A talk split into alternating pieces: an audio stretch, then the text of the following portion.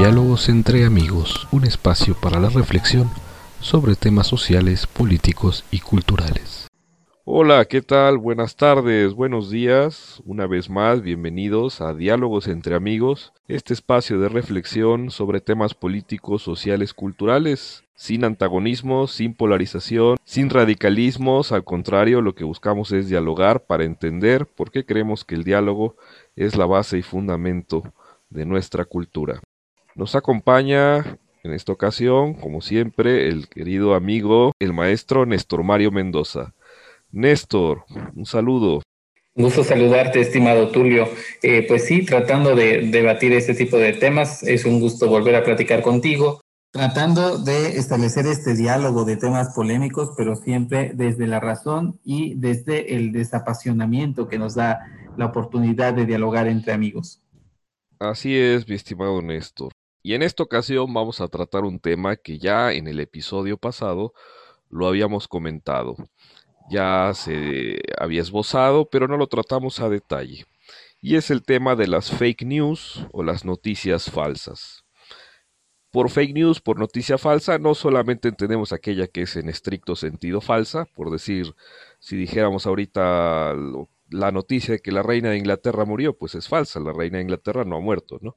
Sino también toda aquella desinformación que se presenta, pues no solo en los medios más tradicionales, la prensa, radio, televisión, sino sobre todo en las redes sociales, que va desde las noticias este, falsas en estricto sentido hasta las teorías de la conspiración, desinformación, eh, falsas ideas sobre curas, sobre tratamientos, eh, sobre cuestiones de política, de sociedad, de cultura, etcétera, etcétera, etcétera.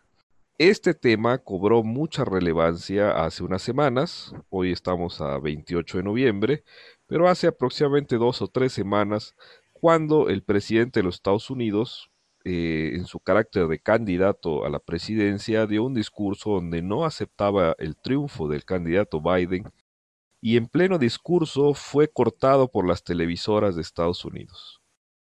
Fue cortada la transmisión, es decir, se le paró por completo. Y no solamente eso, en esos mismos eh, días, pues prácticamente a las pocas horas, unos tweets que él había compartido fueron también eh, suprimidos por la empresa Twitter. Estamos entonces ante un dilema muy interesante que se nos plantea, que si es acaso posible o necesario censurar a todas estas fake news. Y no solamente censurarlas, sino además quizás hasta castigar a quien la difunde.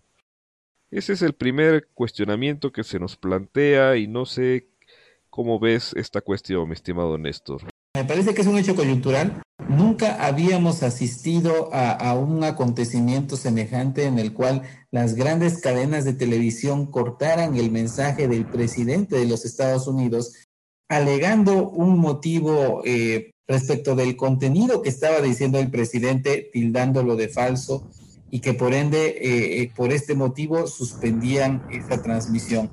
Me parece que también es un signo muy concreto de la época que estamos viviendo, una época tremendamente digitalizada, pero donde aparece el tema de la censura, que me parece que es un problema no solamente político, sino tiene un trasfondo moral.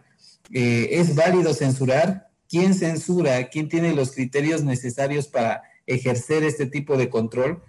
Toda vez que hemos presentado ya desde antiguo que el gobierno ha censurado a los medios.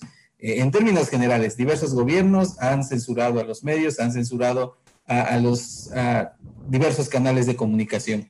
En este caso, la novedad es que es el mismo medio de comunicación el que censura los dichos del presidente y me parece que esto establece una nueva dinámica que es la que tenemos que analizar, sobre todo en el carácter del debate público. Así es, qué bueno que lo mencionas, porque en efecto parece que la dinámica se ha invertido. Generalmente por censura entendíamos de la autoridad hacia los diversos medios. Y ahora parece que es al revés. Eh, aunque claro está, hay un punto que, que señalé, en este caso censuraron al presidente Trump, pero no estaba hablando en su carácter de presidente, sino en su carácter de candidato.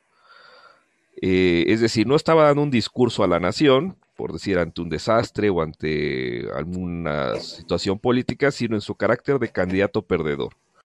Sin embargo, no deja de ser interesante el hecho de que, como en él recae la figura de presidente de los Estados Unidos, es en esta ocasión los medios los que están censurando a la autoridad. Y ahí viene la interrogante primera, ¿no? ¿Hasta qué punto es válido? Como tú dices, ya no es un debate solamente político, sino raya hasta en lo moral. ¿Quién decide qué se debe censurar o qué no? ¿Y cómo debe de ser esa censura? Es decir, debe de ser cortar directamente, debe de ser ya no transmitir, porque se puede extender hasta el caso donde ya los periodistas digan, pues ya no entrevisto, ¿no? Porque me va a decir que mentiras, ¿no? Y eso en el ambiente político es peligroso. Pero también está del otro lado la contraparte de decir, bueno, pero hay una responsabilidad también del que emite la información en ofrecer una información veraz para que el usuario o el la escucha tenga una información clara y veraz, porque tiene consecuencias. Y me voy un poquito a esta cuestión, por ejemplo, hablando de temas de política y demás, cuando se soltó todo este rumor y se difundió toda esta teoría conspirativa del famoso Pizzagate, que era que supuestamente había un grupo de importantes miembros del Partido Demócrata que supuestamente se reunían en una pizzería en, Estados Unidos, no recuerdo si ahorita en Nueva York o en Washington, y donde supuestamente traficaban con menores de edad. Bueno, esta teoría loca y conspirativa, eh, pues llegó al exceso de que una persona un día tomó una escopeta, llegó a la pizzería y empezó a abrir fuego, matando creo que al dueño y a algunos de los eh, comensales. Es decir, también el hecho de permitir la difusión de todas estas teorías locas y mentiras y, fe y fake news y demás, tiene consecuencias y hay gente que se toma esto en serio y lo hace toda una verdadera idea de la realidad, es decir, toma eso como si fuera la realidad. Entonces se ofrece un dilema muy interesante que, como bien dices, raya ya en lo moral y en, un dilema ético, ¿no? Deberíamos de transmitir las fake news, si no, hasta qué punto y bajo qué criterios.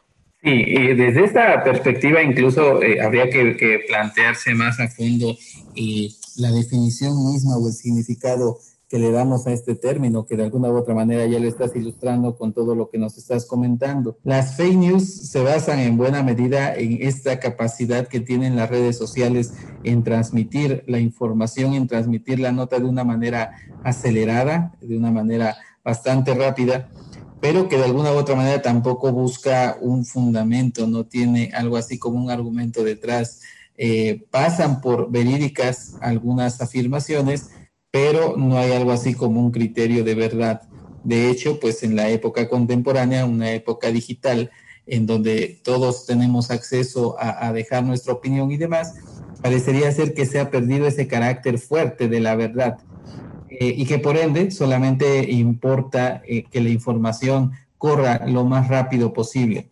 Sucede mucho en el caso de las personas que las matan antes de tiempo.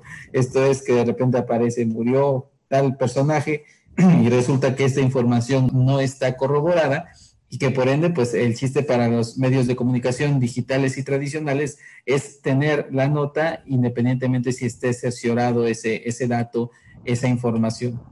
Considero que todo esto ha hecho bastante complicado el saber quién le debemos de creer, porque no solamente han sido las redes sociales las que han dedicado, las que se han dedicado a transmitir la información de manera acelerada, sino que también los medios de comunicación tradicionales, entiéndase la televisión, la radio, el periódico y demás, han entrado en la misma dinámica, de tal manera que parecería ser que ya no existen criterios suficientes para que nosotros tengamos información verídica, fundamentada y plenamente argumentada. Así es.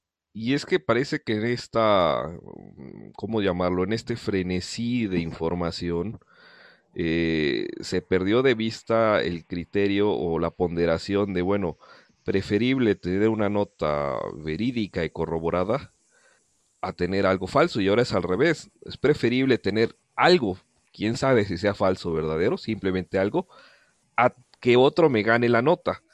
Y puede ser que a lo mejor sea falso, pero mientras yo ya la publiqué y di un poco el avance, ¿no? Ahora, también en las redes de, de, sociales y en el Internet eh, que juegan como una caja de resonancia, hay otro papel.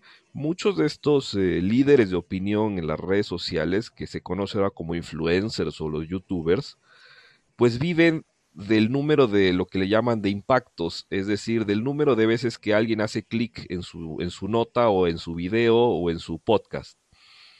Entonces, al lanzar una noticia como de que tengo las pruebas de que el hombre no llegó a la luna, fotos completamente eh, que demuestran la falsedad de, esta, de este teatro de, de que el hombre llegó a la luna. Y entonces alguien ve, a ver, da clic y ya tiene un clic, y dos, y tres, y cuatro, y en pocas horas tiene millones, aunque sea una noticia falsa. Y esto quizás uno puede decir, bueno, no tiene tanto problema, ¿no? Pero sí hay problema, porque se está generando una cultura de la desinformación, en donde ya las personas ya no saben dónde está la verdad, ya no saben qué es verídico, ya no saben si lo que leen es cierto, y también, al contrario, lo que realmente es cierto, ya te queda la duda, ¿no? De, bueno, ¿y si también esto es así? ¿Y si de verdad no están escondiendo algo? Porque, por ejemplo, todas estas teorías de la conspiración te presentan el hecho, por decir, el asesinato de Kennedy, ¿no? Pero te dejan entrever un montón de posibilidades de que si fue la mafia, que si fue por Marilyn, que si fue por este, la CIA, etcétera, etcétera, etcétera. Entonces ya no te queda eh, ¿cómo decirlo? Ya no te queda la afirmación del hecho real, sino te queda la duda, que también la duda puede generar una serie de problemas, ¿no? Porque ya no sabes en qué creer.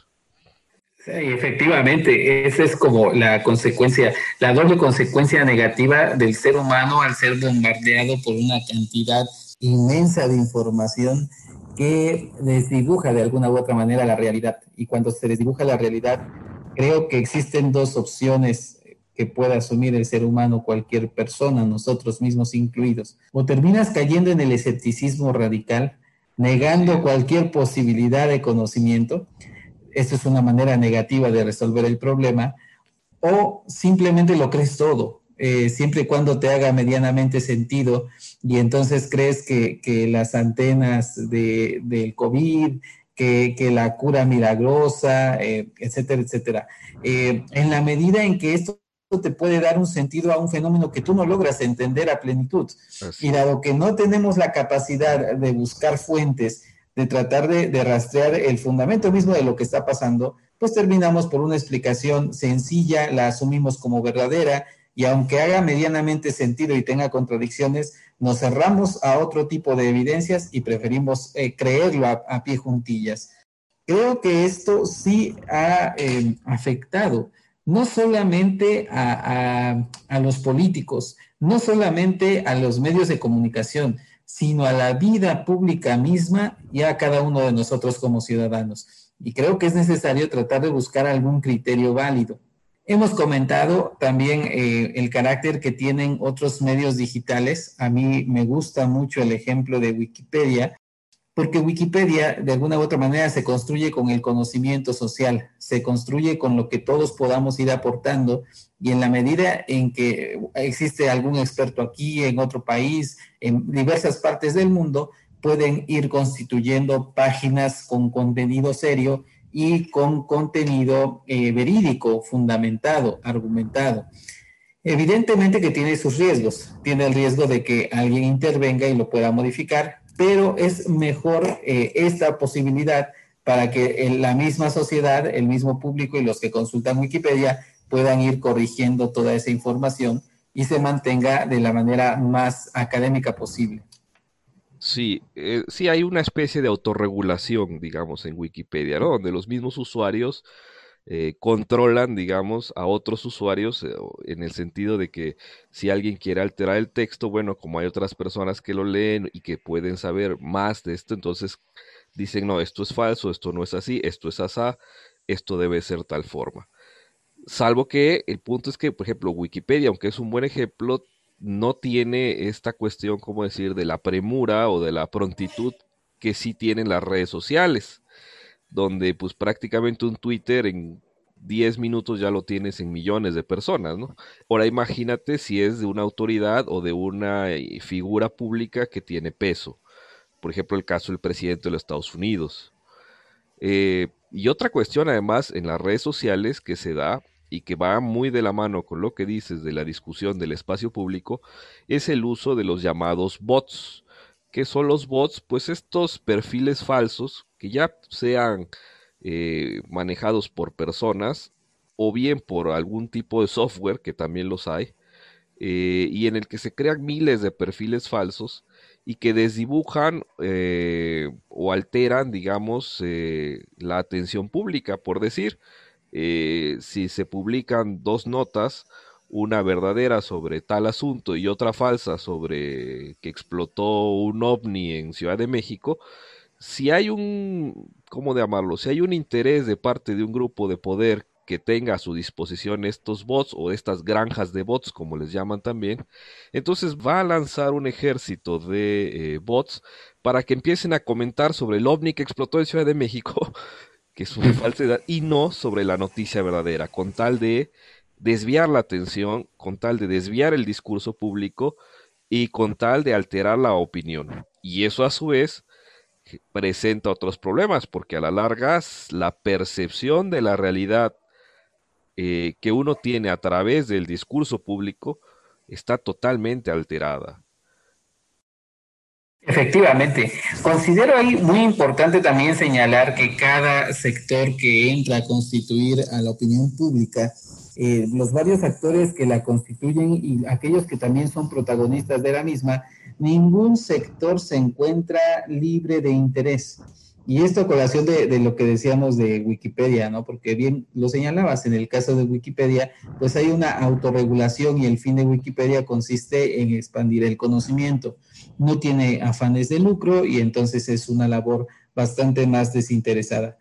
Ahora, no todos, no todas las páginas, no todos los contenidos digitales se mueven con esta pureza de intención.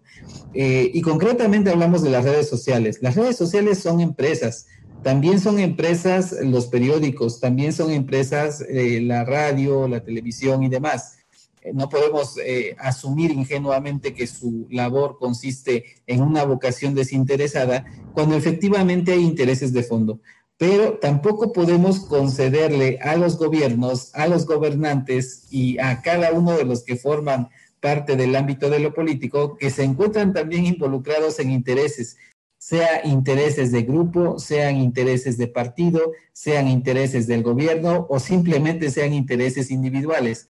Eh, entonces, bueno, considerando que existen tantos intereses dentro del ámbito de la esfera pública, me parece que lo importante es tratar de buscar criterios que puedan mediar a estos intereses.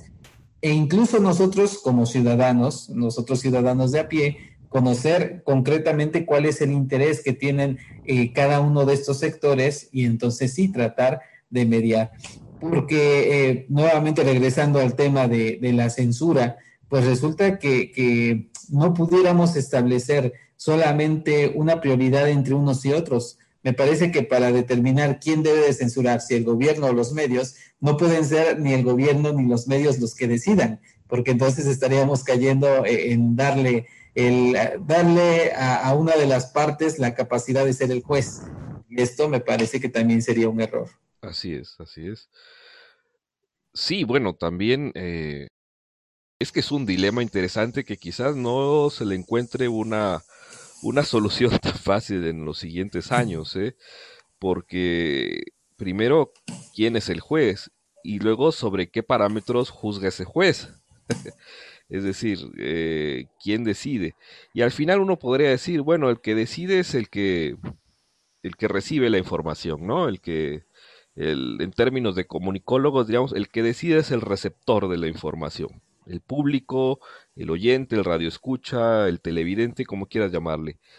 Sí, pero, y ahí viene el pero, en estos casos ya no es eh, tan fácil que el televidente decida, dado que la naturaleza misma de estas noticias falsas es que está presentada de una forma tan elaborada y tan construida en muchos casos que es muy difícil detectar el error o la falsedad. Quizás una cuestión obvia, como decíamos, el, es el ejemplo quizás bobo de, bueno, estalló un ovni. Bueno, todos sabemos que pues, eso es falso, ¿no? O murió este, la reina de Inglaterra. Bueno, pues también es falso, a menos que en efecto haya muerto, pero no.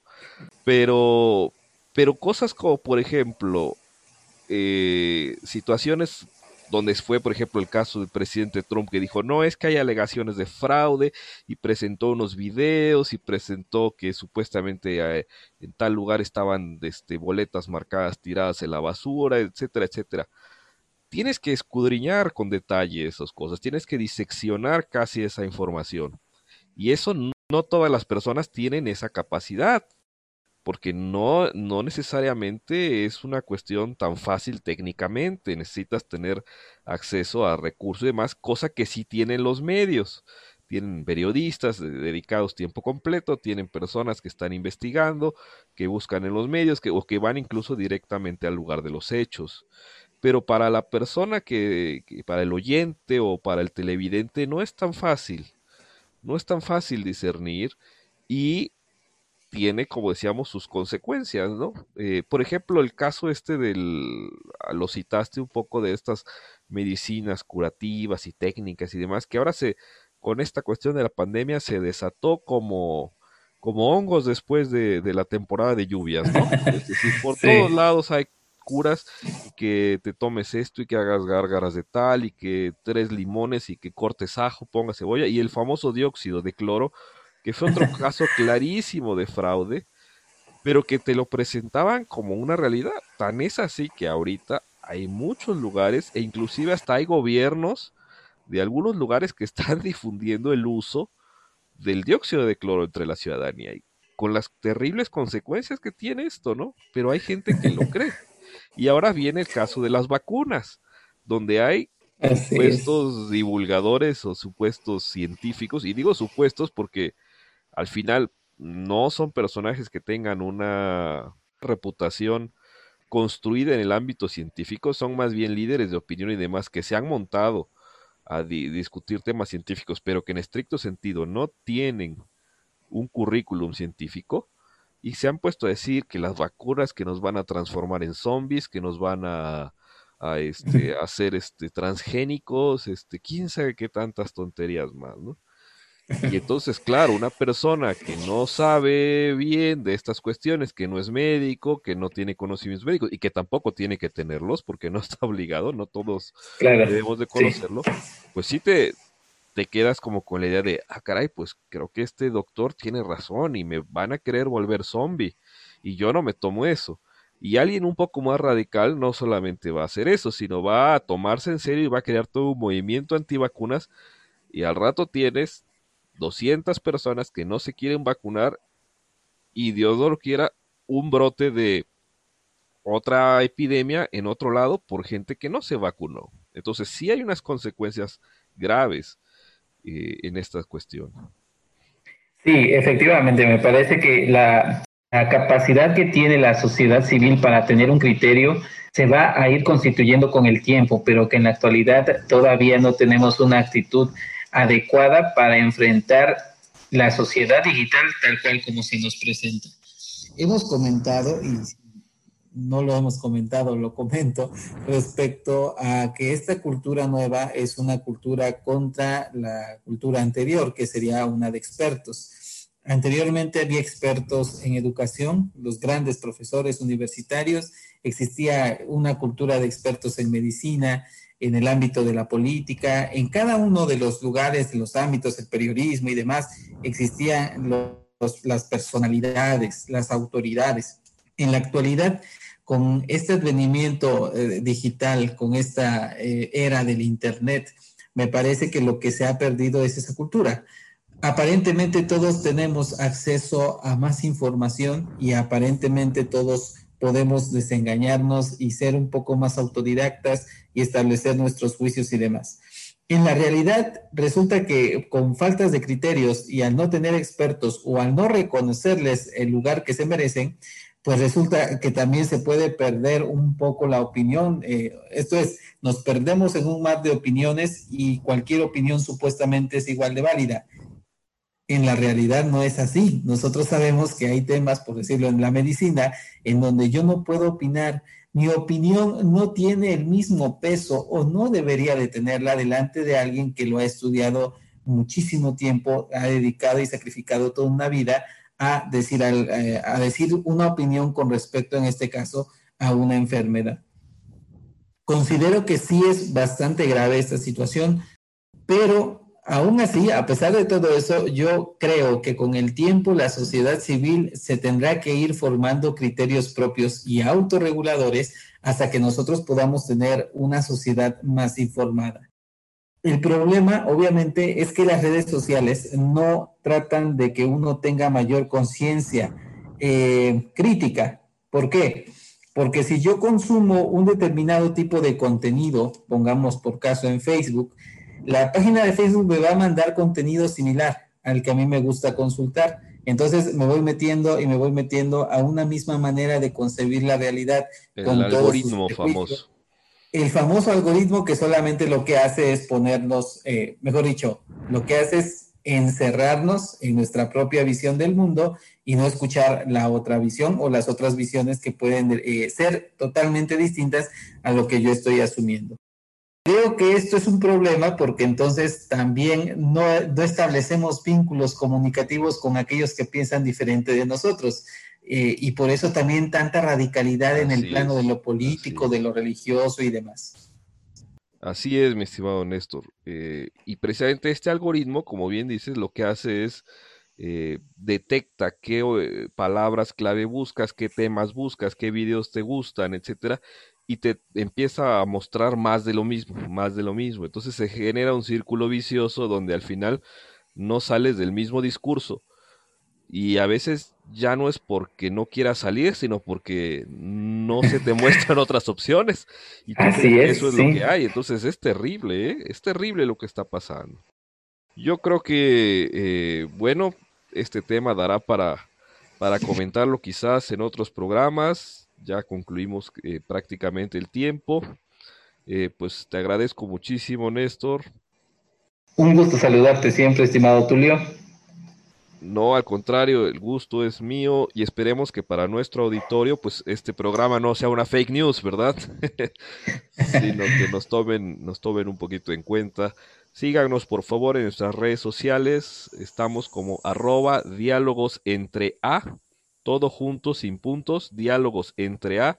Y eh, tanto en Twitter como en Facebook como en Instagram está el mismo usuario, arroba diálogos entre A, diálogos entre amigos un espacio para la reflexión de temas de política, sociedad y cultura, sin radicalismos, sin polarización y sin fake news también. Muchas gracias, Néstor, y gracias a todo nuestro auditorio.